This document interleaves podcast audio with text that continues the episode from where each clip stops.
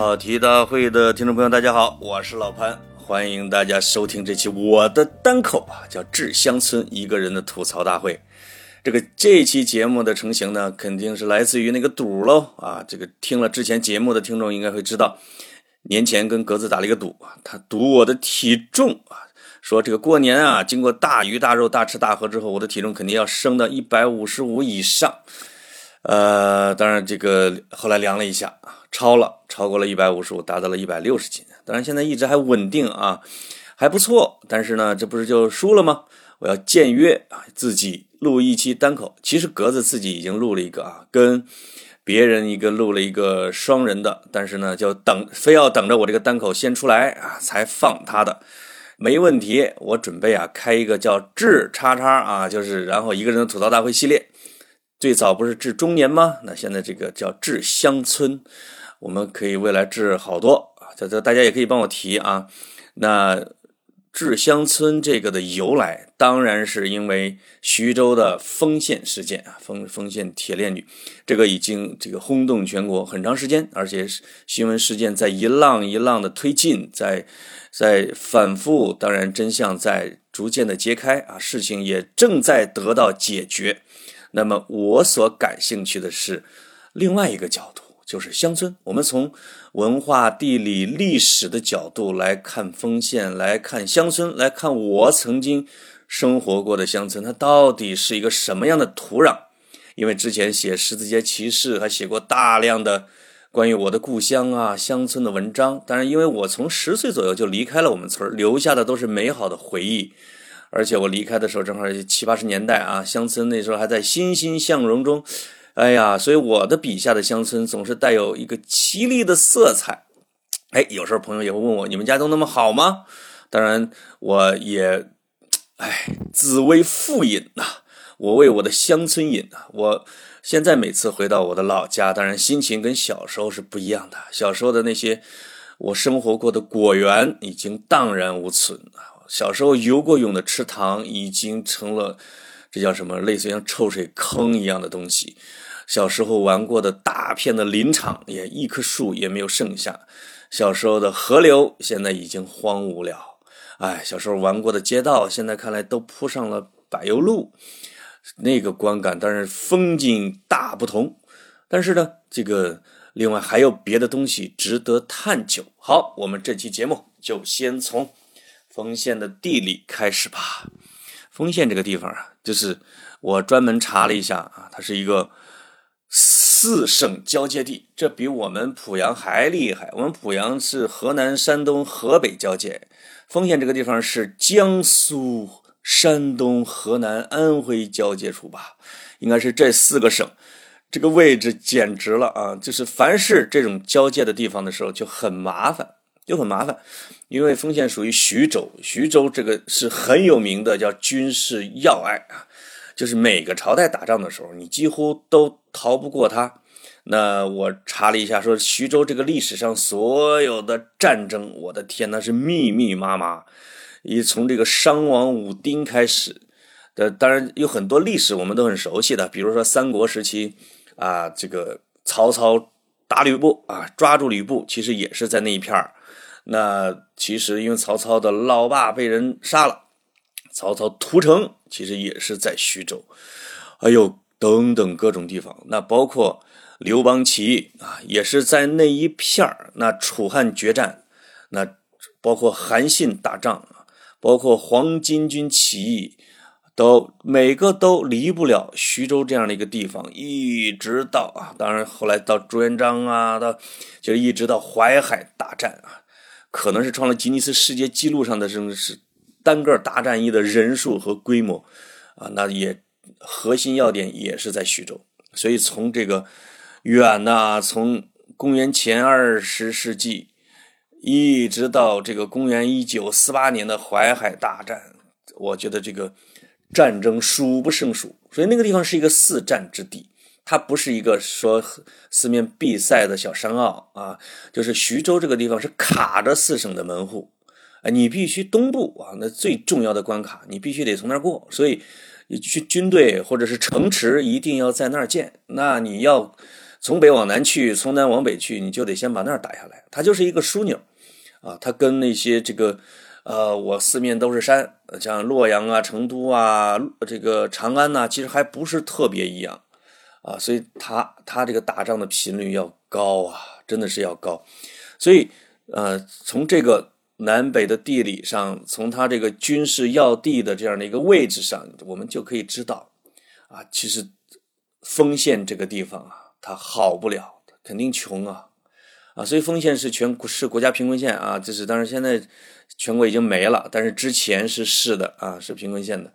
当然，他们那一片的先祖是宋国，宋国大家了解春秋的都知道啊，是属于这个商的后人，他们组建的国家，这身份很高贵，所以在那个时候，呃，在先秦时期啊，他们那个地方是很富饶的。很不错，民风也很好，但是你架不住就一直打仗，所以所以他们对当地的这个叫形容是叫千古龙飞地一代帝王乡啊，这个帝王乡大家都知道是谁了，对不对？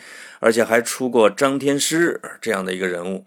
但是呢，这个徐州自己流传啊，就是乾隆下江南的时候路过徐州，说过八个字，叫穷山恶水颇富刁民。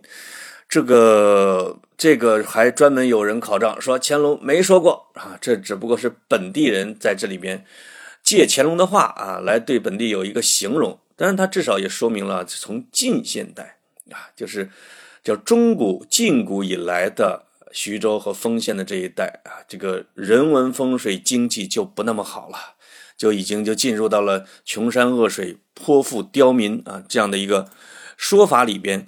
那包括清朝里边有有有官员啊，他形容这一带也叫土地荒芜，民惰而好斗，习于抢劫，故该地素称南治。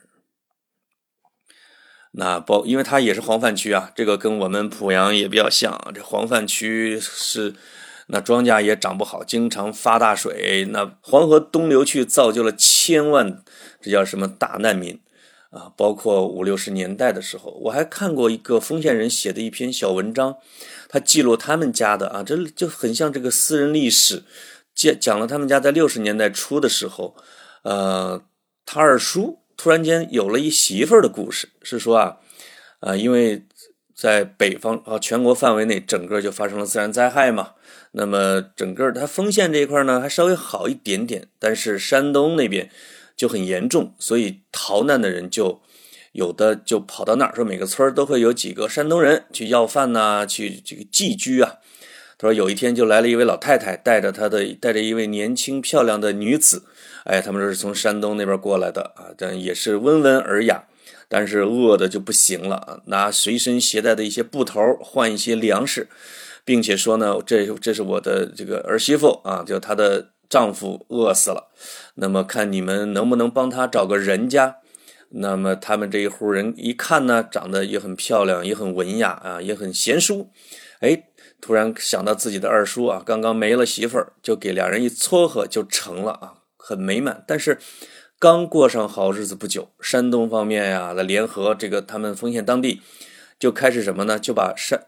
逃难过来的山东人全部又遣散遣回到山东去啊，就是当地没人了啊。那你于是这一对小家庭又重新被拆开啊，哭着拉上车而去，这样记录这样的一个故事。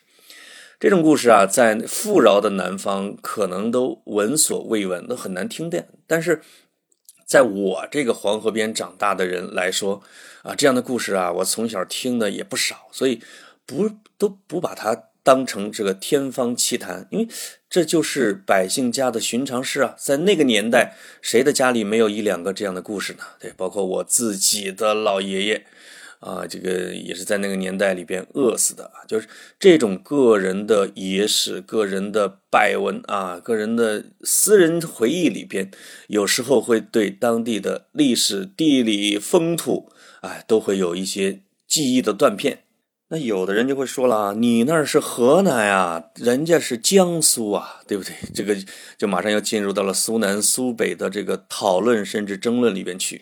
徐州啊，这个丰县的这个地方，它的特殊性就是在于，改革开放推进以后啊，那他们这儿的人口其实是外流的，哎，不光是这个男人和女人，这个年轻人都出去到苏南发达地区去务工了，年轻的女性都外外嫁了，导致当地啊这个光棍汉就很难娶到媳妇儿，给这种人口拐卖啊带了很大的罪恶的空间和市场，所以啊，他才成为了举国瞩目的焦点。那么这样的新闻肯定也不止一个啊，有人还制作出了这个拐卖案子的热点图啊，像司法审判呀，哎，他们把这些数据给做起来，发现那一带真的是啊，就是民风彪悍啊，民风彪悍，而且呢，拐卖成风。当然，我要说一个时间线，我相信不是现不是现在新近发生的啊，因为因为我们科技的进步。我觉得是一定程度上会杜绝了这种现象，就是你每个人的情况在大数据的掌握之中，已经很难说再用暴力手段去坑蒙拐骗人口啊这样的。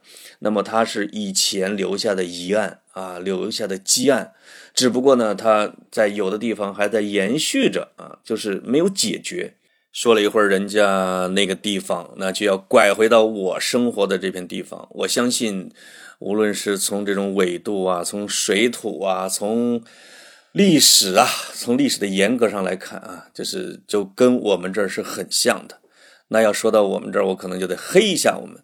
哎，我前阵子好奇，就是哎看到了一个论坛里边有人有人写了这么一个帖子，标题叫“这个潘采夫这家伙啊，把自己家乡黑的叫黑的叫一个黑咕隆咚啊”。哎，就这个批评我说我黑自己家乡，我这个太冤了。我之前哪儿黑过呀？我只是调侃罢了啊！真正的、真正的硬干货啊，这个硬料我几乎就没说过。结果这都让他已经很不满意了，说我这个河南老乡啊，这个自黑太给力。他那些脑残言论把我这农村出来的气得直笑，等等等。当然，下边有很多人来跟他又进行争论。啊，支支持我说的，说我说的是事实，等等等等，哎，说人也不能够为自己的家乡什么都隐着，对不对？那你该说的还是要说，所以呢，我就通过讲故事的这样一种方式，把我小时候看到的一些事儿。我们那一片，我们家乡，我道听途说来的一些事情，大家可以把它当成一些野史，可以当街巷里闻啊，可以当成故事来听啊。因为我不负责帮你去考证，哎，我也不负责告诉你这是哪儿的，然后他的男主角、他女主角、他名字是什么啊？有些我当然知道了，我只是不说，我只是不说啊。这个就因为。就像鲁迅在《狂人日记》里边写，他这个这个年代没有名字，哎，什么也没有地方，但是在字缝里你歪歪扭扭的能看出一些东西。那么我讲的这些，你可以把它理解成啊，呃，某一个地方、某年某月某地的一些故事，对不对？我的乡村写作是比较温和的啊，对乡村的回忆都是比较温馨的，当然记忆的也都是他的。好的一面啊，当然一个很重要的原因呢，就是如果我想说这个他的另外一面，有很多当事人其实都是在的啊，而且我每年还要不止一次两次的要回到村子里的，低头不见抬头见，对吧？我写我也不好写呀，有的都是当事人呢，你说不定哪个就得罪了人家的。我之前也确实写过自媒体文，写我老家的故事。呃，比如说 还刷屏了，在老家讲我们讲我上中学时期的这个这叫刺青年代的啊，这个混子的故事。结果人家的后人啊找到了我，问我能不能删掉，我只好哎很很不好意思的又把它删了，因为当事人都在呀。所以我的乡村写作是是很委婉的啊，这个下不了重手。那么当然乡村也有很多的优点啊，这个。很多的优点，这一点是任何人都不能否认的。每个地方的乡村都有它的优点，当然那些这个，呃，这个叫灰瓦白墙、绿竹小河流水的江南，人家的优点会更多一点，对不对？人家优点一眼都能看到。那我们的北方，整个看上去，如尤其是在冬天，你从高速路或者你开车路过啊，就是你会看到一片萧然。啊，北方的乡村，尤其是冬天是挺丑的，房子盖的也不好。但是乡村的人的优点啊，他确实比较淳朴，他们有一种发乎天然的热情。这一点你会发现，城市越大啊，人的外表看起来越冷漠。这就从很多人，无论是写上海呀、写伦敦呐、写纽约呀、写巴黎呀这些大城市的，有时候经常会写到这一点。那越是到了小镇、小城，哎，小乡村，人们就很热情啊，就是它带有这种自然的、不做作的，哎，但是有时候会让你觉得有点夸张的啊，这种热情会过来抓着你的手啊。比如我十来年没去村里边，或者没去我姥姥家的时候，我一一一回去。老头儿，当然主要是老太太啊，老太太就过来就攥着手，就恨不得是认大亲孙子似的，说你咋来了？你你到回家喝口水去，回家吃个鸡蛋去，来包方便面去啊。哎呀，这个我都已经快四十了，说呀，你看看这一没见你都长这么高了，这个哎，但是呢，就是你会觉得他们哎很自然，因为他们平时日常的交往也都是这样子的，低头不见抬头见的。他们交往的最大的两部分，一部分是自己的乡村啊，村子里边的人，这个哎，那就是打招呼喽。那另外一部分就是亲戚和这个邻村的。那么，那他的这个，你你就想吧，是吧？他其实就是熟人呐，他交往的是以熟人为主，所以他有一种很天然的这种一种热情。然后对外地来的啊，当然是这个从从外边进来的这些。有时候你跟他聊天的时候，他也是这样的一个，因为他他一生中都是这么的一种交往的一种模式。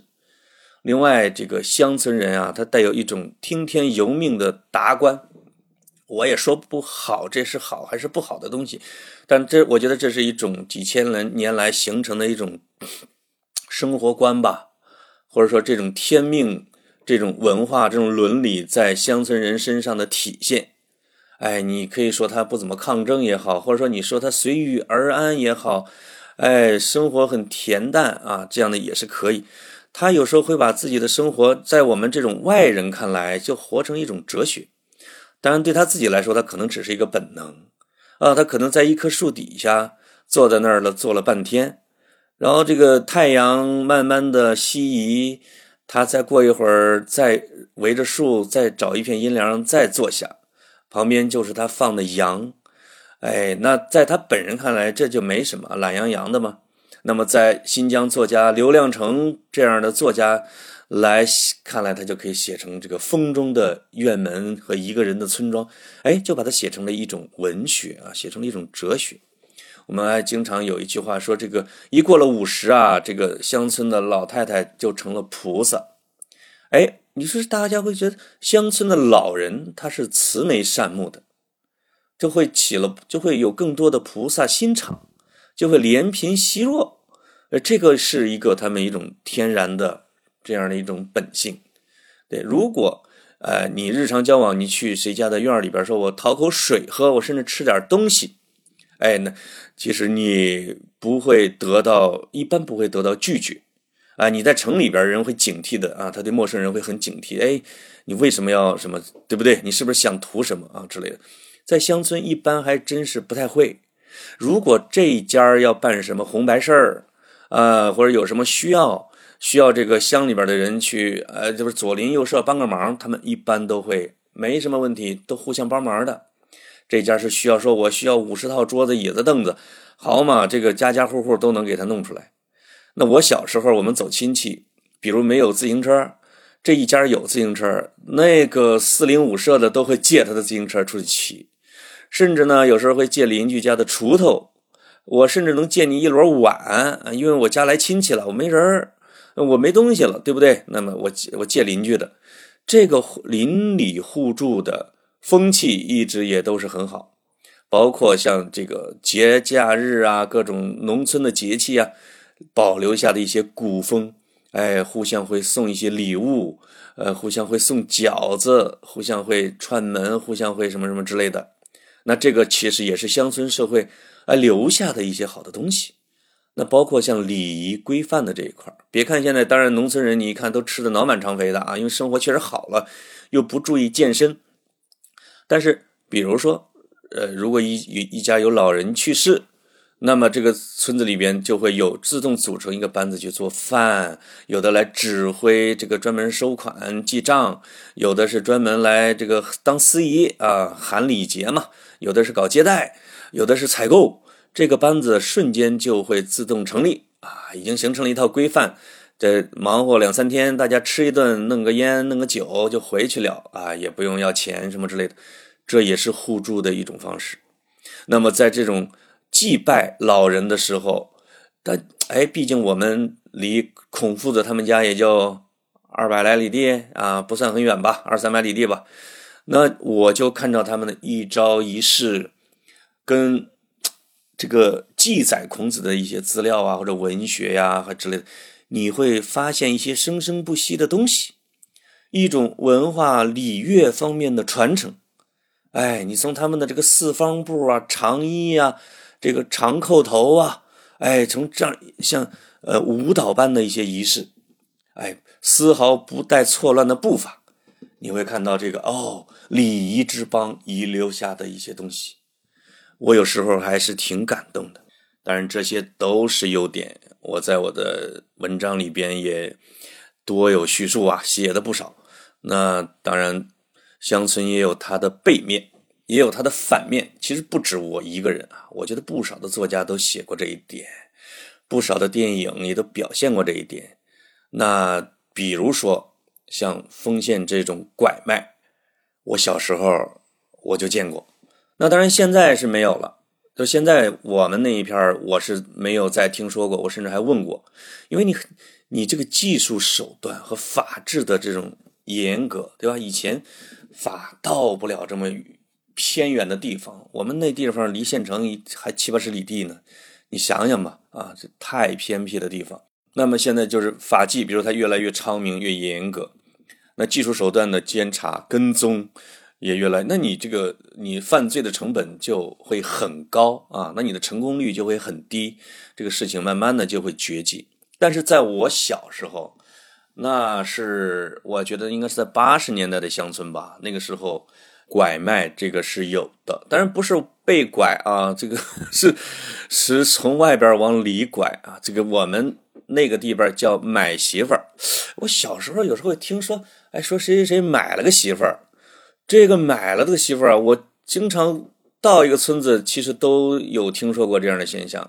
而且你到这个村子里边，你你你看见一个肤色跟我们当地不一样的媳妇儿啊，他比如他的肤色会很白，哎，这个有时候一一听，哎，什么四川话啊？那有时候看着他这个长相啊，就是是南方人的长相，就是我小时候不懂，只是觉得跟我们那黑黑黝黝的、胖乎乎的不一样。那。啊，而且爱干净啊！这一看啊，说这个媳妇儿是买来的，花了往往都是几千块钱、几千块钱的那样的一个，几千块钱在小时候听的肯定就是天价吧，三千块钱之类的。呃，有时候在小时候的这个晚上，我经常会听到，不是经常，我印象很深的，让我内心很震撼的，有有过这么几回。有一回是什么呢？是。我我们那边扑扑通通通的，就是一群人就喊着：“哎，这个打架了啊！”我就跟着往前跑。我的个天呐！我突然一看到是什么呢？是一个男的，是一个儿子在打他娘啊！而且是拿着那个那个那个木锨呐，那个把打一下就抡到了他娘这个腰上。我的天，这个当时给我吓傻了，我就没见过这么忤逆人伦的这种事情。这个周边的人呢，就当然也劝和拉开，然后骂这个人是不孝子。但是这种这种事情，当时给我留下了非常深的印象。到后来我就会注意到，有的是儿媳妇骂公公的，有的是儿子骂娘的，感觉这个出的这个不孝子啊，就是以孝道治天下，以治乡村。你会发现，天哪，怎么这个这些人也都好好的活着呢？啊，这是一个。还有一次呢，是北界啊。扑扑通通的，咚咚咚咚咚咚，我以为不知道敲什么，跟舞狮子似的。跑过去之后，发现有几个人站在了房顶上，拿的是簸箕啊。北方呢就是簸箕啊，就是用棍子敲那个簸箕，叫什么二婶子还是三婶子回来吧，二婶三婶子回来吧，在叫魂儿。哎，这个在我后来看到一个海外的汉学家写的一本书的书名叫《叫魂》，我突然就意识到，哇，我在。我在看一个很神秘的一个一个仪式啊，因为这个房子里边那家人，可能那个婶子已经在弥留之际，奄奄一息啊，已经可能是没救了啊，他们就或者是中邪了吧，他们就爬到房顶上去召唤他的魂灵归来。哎，这个，哎呦，这个有点像巫术或者某种传统的神秘的东西吧。那么第三件事就是，也是，我正在晚上在家听见外边大乱，后来这个我不知道啊，我听大人后来聊什么呢？说谁家买的新媳妇跑了，那一片的这个青壮小伙子啊，全都去出去围追堵截，而且在当天晚上的时候就把那个。那个买来的媳妇儿给追回来了，不仅追回来了，好像还挨了打啊！具体的挨了什么打我也没见呢，不敢去看啊，就不知道。像这种逃跑的、被拐卖的新娘啊，被追回来这样的经历，哎呀！而且呢，在我小时候离不远的地方，有一个我还很熟的，叫海燕啊，这个名字我很我很这个名字我忆记忆非常深刻。因为它跟我们当地的女孩的名字是都不一样，高尔基的海燕呀，这这是一个多么有文化，这肯定读过书的人给起的名字哪像我们的本地的，就那种。那这位我后来才知道，这位海燕是从山西被买来的，被拐来的，而且生了两个儿子，也死心塌地要留在这儿了。哎，这个也过了，你想想，生了两个儿子啊，这过了很多年呢，这个。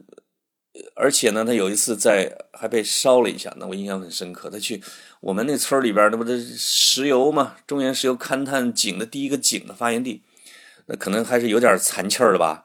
就是他端着灯就去一个藏红薯的窖那个洞口去找他，可能是鸡儿啊、小猪娃啊之类的，是不是掉进去了？结果里边咚窜出了火苗子啊，把他给燎了一下，哎呀，烧的还挺惨。但是若干年之后，等我再回去的时候，我听说他已经走了，过不下去了，嫌这个老公不争气吧？可能是不知道什么具体的原因，人家回去了。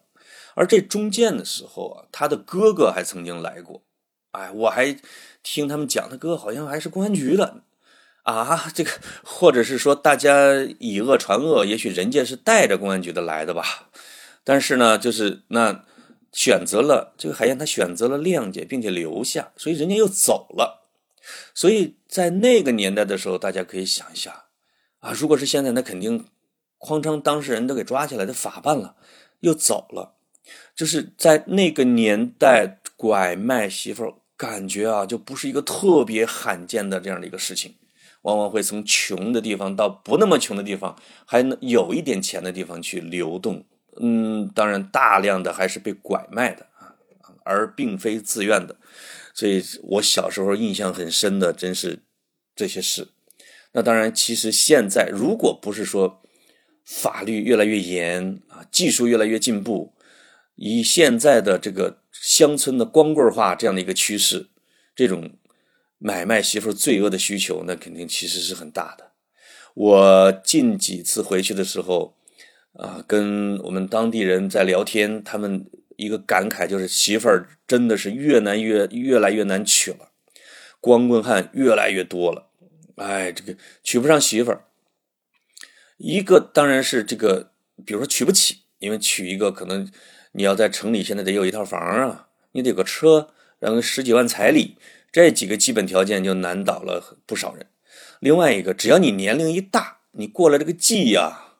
你就成了剩男啊，那你就很难娶了。你可能娶带娃的、有残疾的，只能就奔着这一类的。那你如果这些也娶不到，你就只能打光棍儿啊。所以这个光棍儿越来越多，也是我们那一代啊乡村的一个新的现象。乡村的我们看上去当然是温情脉脉啊，在街上大家会聊天、打招呼什么之类的。那当然在。这个村里人，他们祖祖辈辈生活在一起，他们看到的这个乡村风平浪静之下，可能还是有一些波澜的，对吧？会有他们会清楚的知道谁跟谁家不对付，谁跟谁家闹过别扭，谁跟谁家打过架，谁跟谁家有世仇。哎呦，而且乡村有一个特点就是欺软怕硬，所以这个欺软怕硬只是一个表象啊，他就是说谁拳头硬，谁厉害，人多的欺负人少的，人少的欺负没人的，这就像一个食物链一样啊，就像一个农村的法则一样啊，这个这个，哎，嗯，如果是以前的这种宗法社会啊，有族长好好的管理着，来主持一下公道，这种秩序，它我觉得还是尚可维持。但是当这些都没有了的时候，嗯，村子人多的欺负人少的，有时候是有时候简直是一个定律。因为你打虎亲兄弟，上阵父子兵，这个亲兄弟和父子兵，它就意味着家族啊，它意味着你的家庭的人口啊，对不对？那你的家庭如果男丁多，那你拥有的耕地就多，你打的粮食就多，你干活的人力就多，那么当然你。打架斗殴的时候，你的力量就强大，对不对？所以，在我以我观察啊，普遍的在乡村社会里边，人少的是基本上是唯唯诺诺啊，不太敢出声的。除非突然间这个家族孩子出了一个特别有出息的，特别有出息，往往指的是上学要么特别好，上了一个很好的大学，出去当了官。哎，你至少要当一个记者吧，官记者。你这个哎，你这个人少的家庭，他会受到尊重，或者说你特别能干，有领袖气质，你可以团结异性人，哎，你拥有一些自己的兄弟，而且你做事大家会佩服你，很公正，你自己也有力量，很强大，所以也也会有一些小姓人少的家庭，他会当上了村支书啊，哎，大家都很服气他，这个也是不排除的，但是一般的情况下。啊，真正发生冲突的时候，那确实人少的。要受到欺负，而且这个欺负就是当没有外人的情况下啊，这个乡村人他们露出了自己的真性情的时候，他们会赤裸裸的表现出来，啊，发出威胁，背后发出了嘲笑，说这个人少的欺负没人的是什么呢？没人的往往是指的是没有儿子的。你可能有不止一个闺女，那也不行。你们会认为，就闺女就是嫁出去的，也不在这个村子里了，对不对？他就认为你家里没人儿，啊，人丁不旺，啊，这个这个就是一环扣一环的。那另外这个还有一些就是怕有权的，怕有钱的，怕这种膀大腰圆的。哎，如果有一个人在村里面他很泼，不要命，这个人也可以啊，他可以，他可以。部分程度上来抵消人少的劣势，哎，来镇住 这当地。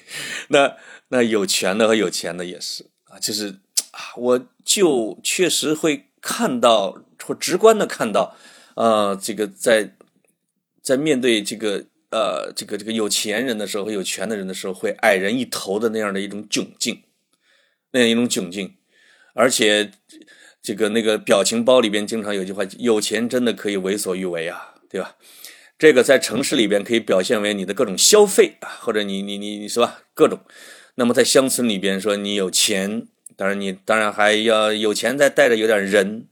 那么你在乡村有某种程度上也可以为所欲为。我没有见过，但是我听说过啊，有钱的在乡村里边是如何欺压良善的。这个有时候啊，这个你比如说像以前的一些这个社会运动的时候，就把那个土豪劣绅啊给斗倒。当然，这里边有很有大量的是只是属于这个阶级，当然也有为数不少的，他确实在鱼肉乡里啊。当法律约束不了，这个宗族约束不了啊，伦理约束不了，而这个人也有钱的时候，他就会为恶。哎，这个。哎呀，我都没法在这块展开来讲啊，就是一些罪恶的故事，而当事人其实并不反抗。我听到这样的事情，有时候只能一声叹息。当然，还有一种是邻里互害，我们经常会在城里的墙上看到一个叫“邻里互助”啊，或者叫“邻里守望”。那这个邻里互害当然不是一个定律。但是呢，我可以改一个名字，叫做宅基地战争。这是一个特别费解的啊，让人让人让人不能理解的一一种战争形式——宅基地战争。就是农村人盖房子和建围墙啊，他就包括其实在在在翻他的耕地啊，他们都有一点占小便宜的心理啊，就是占小便宜真的是一个非常顽固的一个心理，是这个他会倾向于把自己的房角啊、自己的地角、自己的围墙往外悄悄的移动那么半米、半尺，一点点都行，都算是占了便宜，就很奇怪。哪怕是说这个跟这个邻居本来关系是不错的，他盖的时候有时候也会厚着脸皮就往外就那么移了，所以我就眼看着我们家那胡同啊，就是越来越窄，我就觉得大家都在悄悄的移动啊，悄悄的移动。所以这个时候，那作为被侵占的那一方，或者是说没有被侵占，但是哎，说你挡了我的光了，哎，你的房子盖高了等等的之类的，这个邻居就会发生这样的一些纠纷。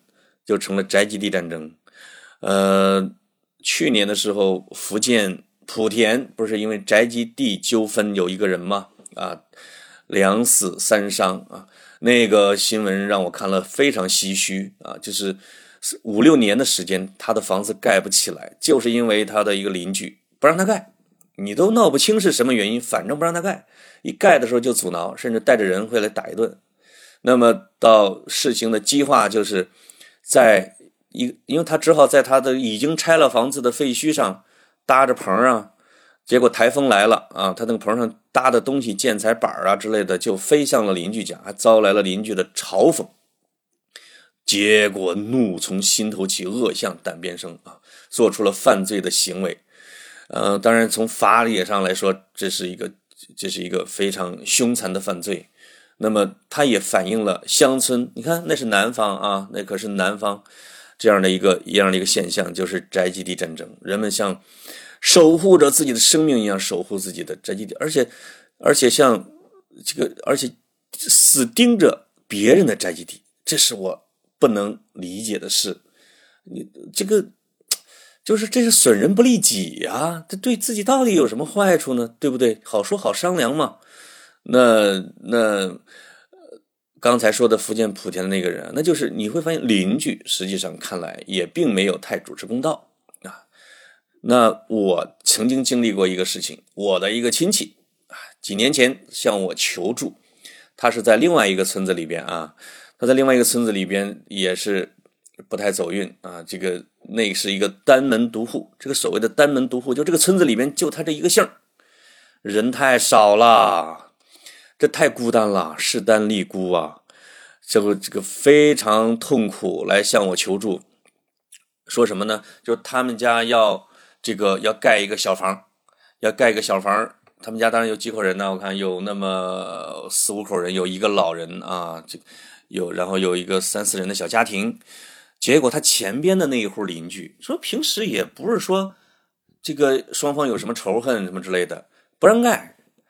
不让盖的办法是把他，因为那个邻居是在前边啊，他是在后边他们有一条路是通往村里边的主干道，那个的方式就是把自主干道用土给填了，说他要在前边盖房子。哎，这个，那你这个车三轮车拉的什么东西建建材，你肯定就过不了啊。过去协商没用，哎，再问出去打工了，半年都不带回来的。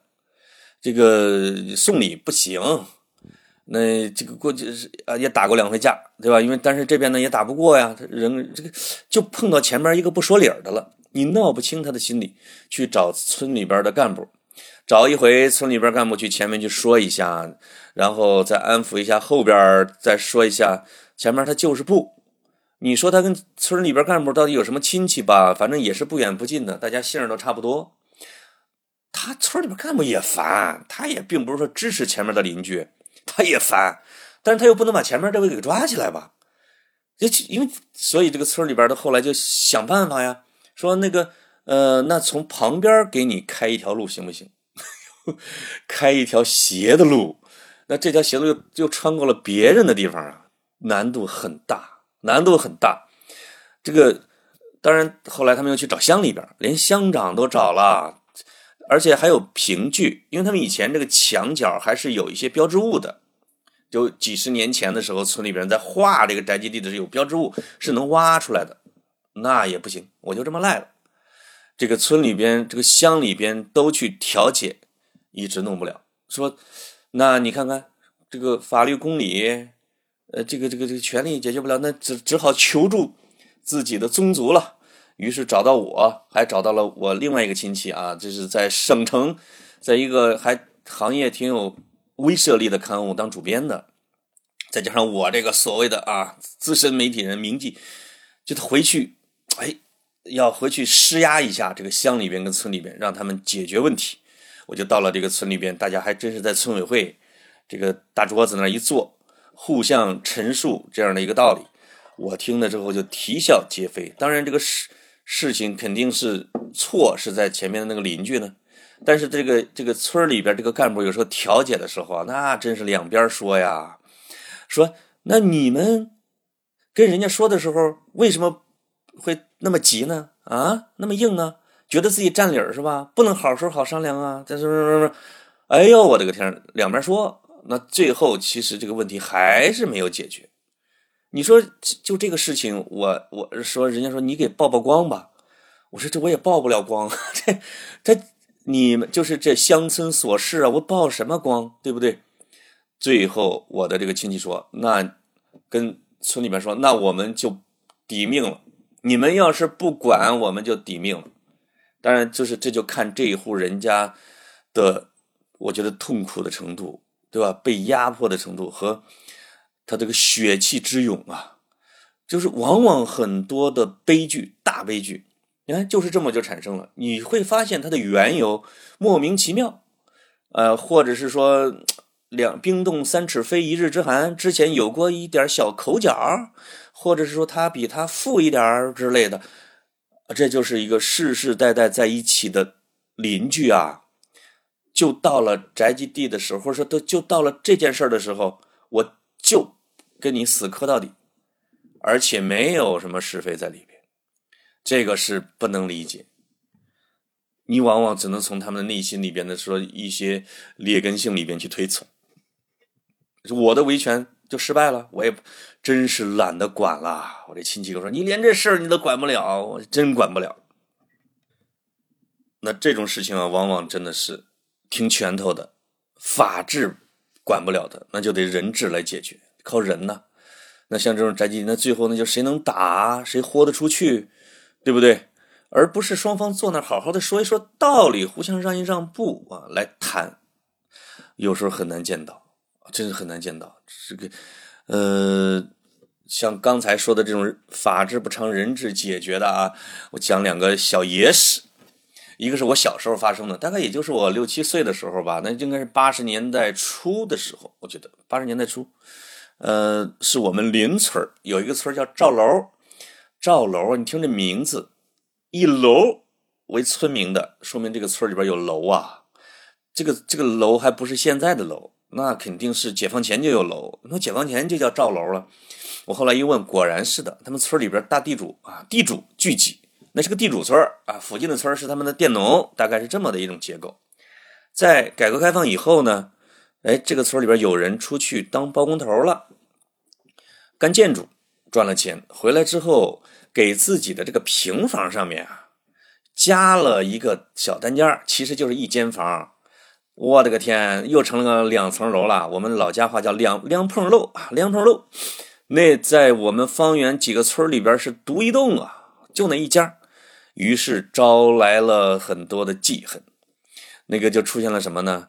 他家里边这个院子啊，这个不断的会有刀子扔进来，这个刀子上面往往会扎一根纸条，说几天之内啊要给我，比如说五千块钱啊，或者六千块钱，给到哪哪哪谁谁谁，否则要你狗命，特别像古代的这种绿林好汉，这家就很紧张啊，就肯定一开始可能也就给了。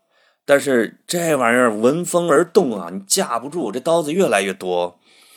这个是谁扔的呢？我们当地都会把这种人叫做混子头啊，叫混子头这个混子是一种人，混子头就是他们的头哎，代表着对这个人的敬畏啊，说这人是个混子头如果这个人是在十里八村都很厉害，他们都会把他叫做大混子头这就类似于在在这一个乡里边，恨不得就是个瓢把子啊，总瓢把子这样的一个身份了。所以这件事情呢，就是那个包工头就，哎，有一天到我们家来，找到了我的父亲，说能不能帮着给说和说和，哎，也就是调停调停。为什么找到了我父亲呢？那我父亲是我们村里边的中学老师，这个中学呢是也是方圆那五六个村的学生或者整个乡的，他他他他都会跑到这儿来上中学嘛。所以很多的年轻孩子啊，都是都都被我父亲教过，甚至是揍过。我父亲说：“我可没少揍人，那反正这不学好的上去就揍。”后来这些人还有些就成了混子，成了大混子。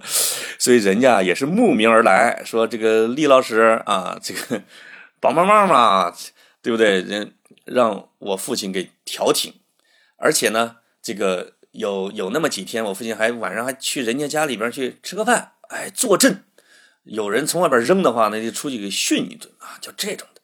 有一天，我们家就开了小宴席，一桌，一桌，这一桌里边有那个村里边有那个包工头，有我父亲，还有我父亲的一个同学，这个在可能在当地也是比较有威望的啊，他们俩就算是这在古代就叫士绅了啊，乡绅。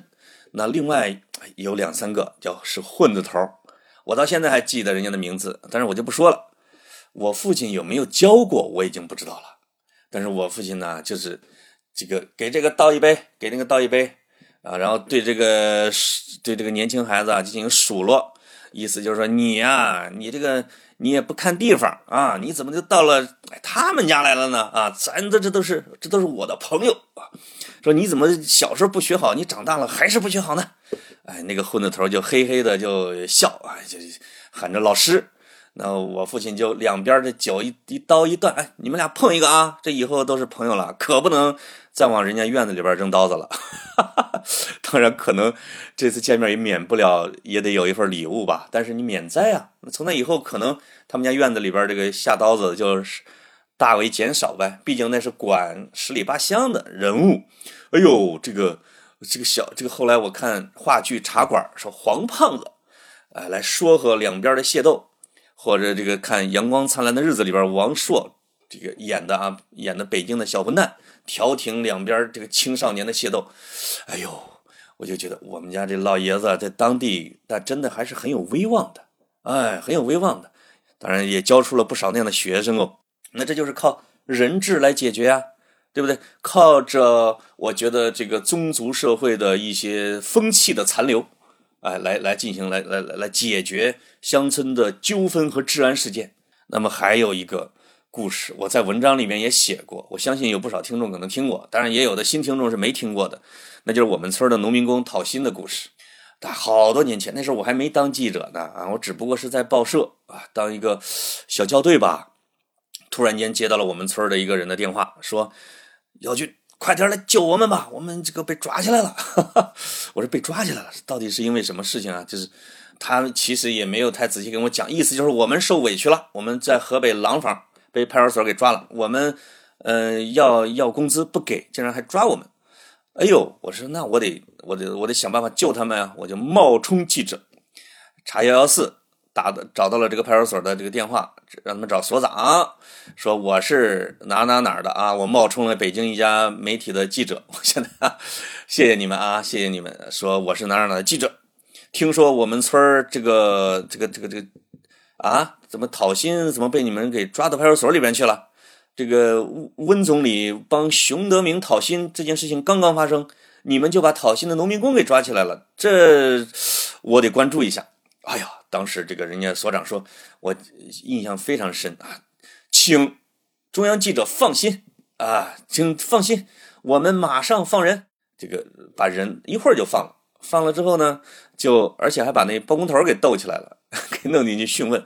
为什么？我后来就问清楚了，是人家包工头报的案呢，就是这个四川的包工头欠了我们村的工人的钱，我们村这个工人呢。找他要薪，他一直不给呀。也许是真没钱，或者说结不了嘛。这几个人呢，就我们村这几个人就想了个办法，就准备把他从河北啊给绑到河南，回到我们村扣起来，让他们四川的家人亲戚过来拿钱赎人，啊，这个天经地义嘛，这个绝对理直气壮，就把我们的工资还给我们，我们就把人给你放了，哎，就去找这个包工头，这个包工头吓得就报警了，就产生了这样的一幕。那么放出来之后呢，这个钱还是没要到。后来这个我过了两年，他们在北京打工的时候，我又问要到了吗？他们说要到了，怎么要的？他说要了两回。第一回啊，就是听说他们这个包工头住在廊坊的某个旅馆，于是这个一下就叫齐了本村十几个农民工，就包围了整个旅馆，从幺零幺房间开始，一家一家门给他整开。晚上啊，大晚上挨个查，所有的房间搜了一遍，哎，结果呢，这个情报有误，没搜着。后来啊，他们就在。北京这个，他们还在廊坊干活。有人在北京干活啊，说在北京看到了这个包工头，这次没有惊动，打电话，廊坊的人就是快马加鞭赶到北京，哎，说在哪个工地附近一堵，果然堵着了。这回啊，他们也没找，也没去找有关部门。你说这个，我我这帮老乡这法盲啊，他们他们觉得这个办法可能不好使吧，于是他们就把这个包工头啊给提溜到马路边上。把马路上的这个下水道的井盖给勾开、撬开，对不对？但是这个搬井盖也不是也是我们那儿不陌生嘛？抓着这个包工头的脚脖子，就给他放在下水道里边，头往下，说：“把你的卡拿出来，哎，把你的卡的卡号和密码说出来，我们，然后你要跟着我们去取钱还我们工资，要不然我们可就松手了啊！我们的劲儿可不是很大。”吓得这包工头啊，这把钱啊才给了。你说这个，哎呀，这个我听我我听着我就是简直是喜剧。你说这包工头何苦来呢？你有钱你不赶紧给我们啊？这当然，这现在这种事情已经没有了，现在已经没有了，因为现在都不敢欠薪了。但那个时候还需要农民工自己动手，哎，暴力解决，才发生这样的故事。所以，对于农民来说啊，他第一的本能的反应，解决问题凭的就是拳头、武力、暴力，而不是去找法律、这法律有关部门等等啊。当然，现在会发生很大的变化，我最后会讲现在的变化，对不对？那另外，在村里边，在农村啊，有一个，我觉得私德和公德。不是一回事儿，是一个挺有意思的一个现象。私德当然指的是你邻里之间或者你个人你在村子里边的表现，那么功德就是你脱离了这个村庄，你到了社会上，到了更大的范围，比如城市，比如你打交道的对象不是在邻里，而是变成了公家，对不对？变成了等等等等，那么它就不太一样啊，就是就是有家有村儿，但是没有社会。嗯，我挺看不惯的一点啊，就是就不在自己有有的人会偷东西啊，不在自己村子里面偷，他会去外地偷。哎，他回来之后，大家有人会跟我说，哎，他是个偷啊，但是呢，他从来不在咱当地，他都是出去。哎呀，在这个鄙视中还带有一点点的肯定。那另外一个呢，他就是因为我们那是中原油田所在地，在我小时候，偷原油的啊，偷这个电缆的。偷铜线的，偷甚至偷剪那个高压线的，特别普遍，特别普遍。这个，呃，穷凶极恶，但其实已经不是太穷了。但是呢，你面对随时都能换钱，还挺值钱的那些东西，人们像疯了一样。尤其在那个那一段时期，真的像疯了一样，用自己的生命去去去搞钱呀。这个高压线不是随便剪的，我都听说过，因为剪高压线直接被电死的这样的。啊，还用土法的这种去炼油，但是在我们村里边的风评啊，或者我们那一代的这种风评，你偷公家的那不叫偷，哎，我们那儿有个说法叫拿公家的，呃，拿油田家的，哎，拿公家的。如果有警察，呃，因为这种事情要去村子里边去拿人，我的天！当然，我指的是最最糟糕的时候啊，我我所知道的。有的时候，这个那简直是陷入了人民战争。那这个开着小摩托还没进村呢，旁边一老太太咣一巴掌就能扇过去，就恨不得同仇敌忾。这个时候也不管什么邻里纠纷了，谁跟谁有矛盾了，大家都变成了一家人。哎，以村为单位向外对抗，跟这种执法的人员对抗。这个大家肯定是听说过不少这样的故事，就导致人少的时候，这警察都不敢进村，尤其那种大村儿啊，两千人、三千人甚至更多的村庄，警察真的是没有实力是不敢进去的。一个村庄就成了一个小堡垒，对不对？那你偷邻居的，你会被鄙视；你偷外面的，你会被议论。但是你偷公家的，我感觉会把你叫一个能人，有本事。哎，我我听说过有一个村子，这个村子可能是靠偷油发了大财，当然手段肯定是无所不用其极了。结果其实就被警警方大队人马给包围了。但是我听他们的描述，恨不得跟打这个抗日神剧似的，包围村庄出来一个什么点一个之类的。那应该不是，没那么没那么夸张。但是包围了这个村子，不准人跑，进去重点抓捕这种事情，那是肯定的，那是肯定的。讲一两个这种奇葩的偷法，那个有我有我都不能理解啊，竟然有偷树的。这个偷树的呢，就是，呃，就有的人会开着这种拖拉机，拿着锯，一晚上就是你比如这个人，这个早上醒来一遛弯一下地，发现什么？村边河边的一排白杨树，好不容易长了二三十年，长成了梁了，长成了林，那不是这不是长成了柱子了吧？把根儿上面一锯，树梢下边一锯，往拖拉机上一放，走了，这树就给弄完了。有的人家家里边在庄稼地里边种的树苗去长大，对吧？就是为了卖钱嘛，长树苗要有时候要长三四年呢。这三四年这麦子啊秋都不能种的，千辛万苦啊，等到这个树成材了，准备卖的时候，一夜之间被人偷走。我还听说过这个有专门种瓜的，种西瓜的，一夜之间瓜被偷光的。你说这个，哎呀，这个。这个就会，那瓜还没熟的时候，青着的时候，就导致天天就得有人住在瓜棚里去看瓜啊，去看瓜，或者还有偷菜的等等。但是我听过最奇葩的一个偷是偷人家的羊，其实羊啊挺值钱的，啊，而这个这个这，而且这个偷羊是在十来年前吧，说这个去，而且放羊的往往是说实话，老弱病残啊，往往家里边不太有青壮劳力，这老人会。这个去去去去放羊，因为不需要出很大力嘛，哎，去去卖钱。那么这个贼呀，他也会打听你家里边如果有有两个儿子给家里边待着，他是绝对不敢去的啊，不敢。所以这个对这个放羊的老夫妇有一家，他们是什么偷法呢？他们经过勘察，哎，知道这个老头老太太是住在这个他们这个房子的西侧，中间是类似于客厅。那东侧房啊是，这其实也是三间房嘛。东侧这一间呢是羊圈啊，是放羊的。冬天嘛，他们就在羊圈的那一侧的房背后开始往外抽砖，把这个砖啊，哎，抽出来一个半人那么高的人进去，把羊给牵出来。神不知鬼不觉，谁知道这羊它也傻，它也不叫。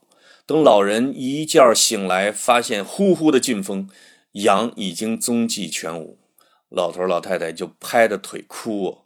那时候呢，没有摄像头，那时候乡村还没有摄像头啊，所以这个也无无从破案。像这种缺德没良心的小贼，我每次听他们讲到的时候，我就生气。那还有的把人拖拉机的轮子四个轮子给给给偷走的，一觉醒来轮子没了啊！哎呀，发生就是我讲的是有点多啊，讲这个乡村这一块。那这个原因呢，当然跟这种贫穷啊、苦难的历史啊、文化上的愚昧，以及缺少传统的这种伦理道德的约束力而法纪还没有正式的普及进来，这都是有关系的啊。这样的话会导致道德水准的下降，啊，劣根性会彰显，啊，恶的一面没有被压制啊。这个当然，我并不是说这些这是乡村的全部。这只是正反面，我讲的是其中的一个反面，而且也不是特别普遍的现象吧。我们乡村还是整体很淳朴的，嗯，那么尤其还有一种就是这个人呢，出了这个村子之后，啊，他会成为进入流动进入了社会之后，他会发生一些变异，他的做法很奇怪，会发生一些变异啊。在古代会叫做流民文化啊。这个王学泰老师已经去世了，著名的学者曾经写过《游民文化与中国社会》啊。游民也叫流民，就脱离了乡村秩序的那些人啊。比如说孙二娘为什么会卖人肉包子？她在村里边为什么就不搞，对吧？那孙二娘搞黑点儿啊，搞黑店呢，祸害这个过往的旅客。那武大郎在本地卖的炊饼，那就童叟无欺，货真价实。那是因为武大郎啊，他身处在一个熟人的社会啊，所以熟人社会这个是王学泰老师最早提出来的，非常精辟，也很深刻。这武大郎他生活的整个的世界就是街坊邻居啊，有士绅，有佃户。对吧？那里边是他一辈子的生存的场所。如果他的炊饼里边掺了假，哎，偷工减料，他就会被逐出那个熟人社会，或者他的信誉扫地，在熟人社会里边没法生存。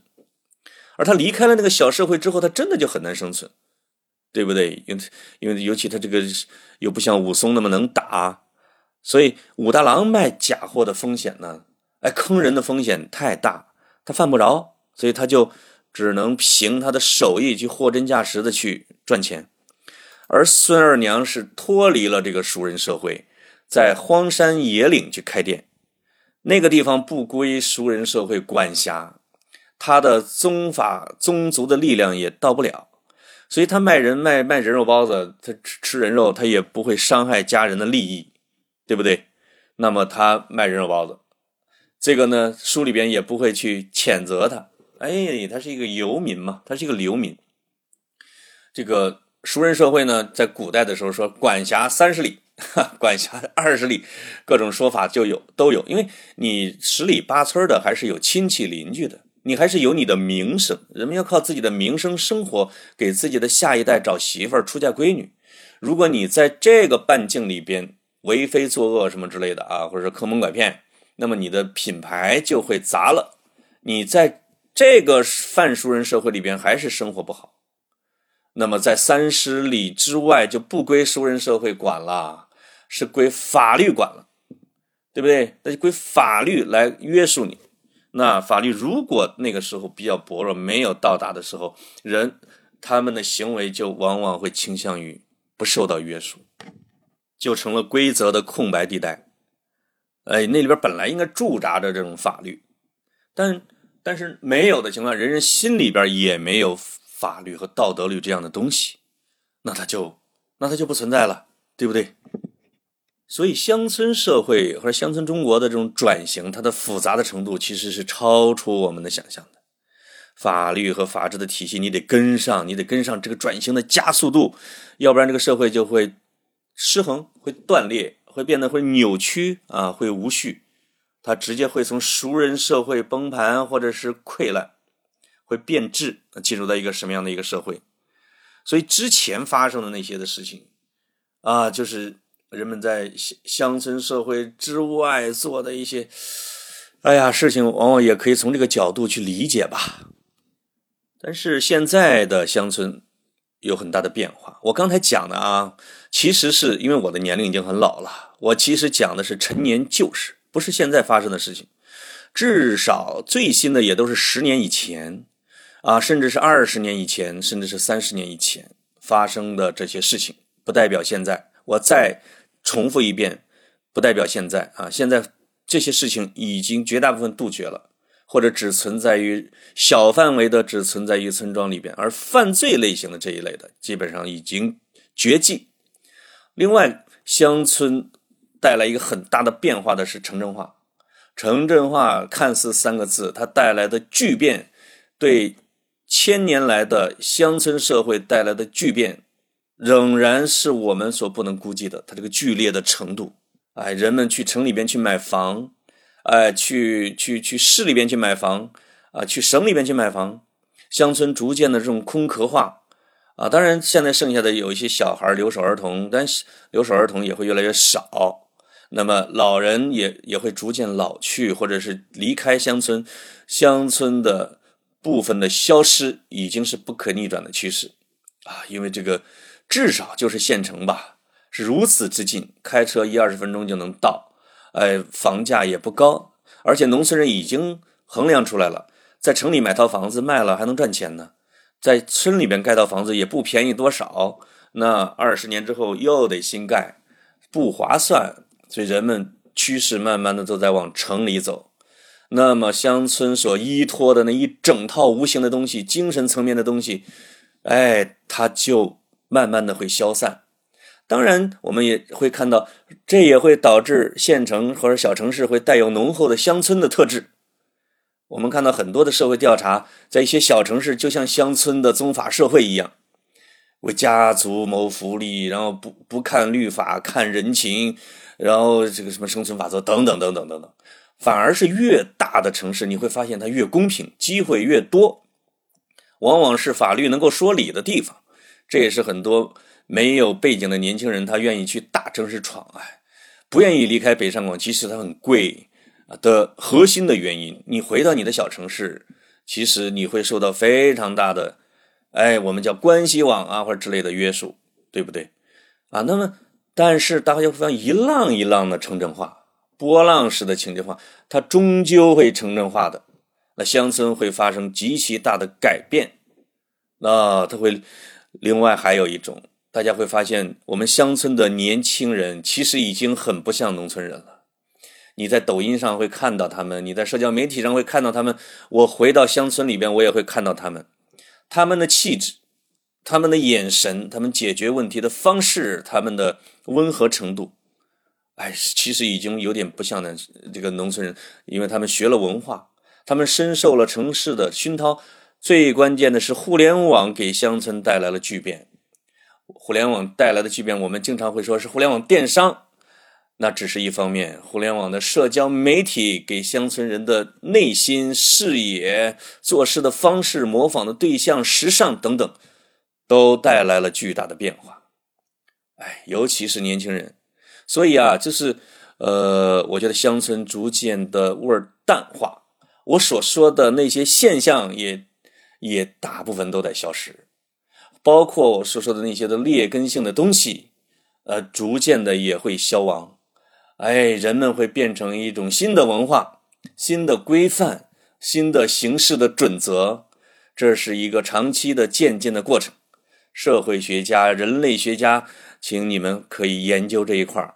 哎，我觉得是很有价值的，这就是变化中的中国。好，天哪，讲了七十五分钟，太长了，太长了。好的，谢谢，我们下期见，拜拜。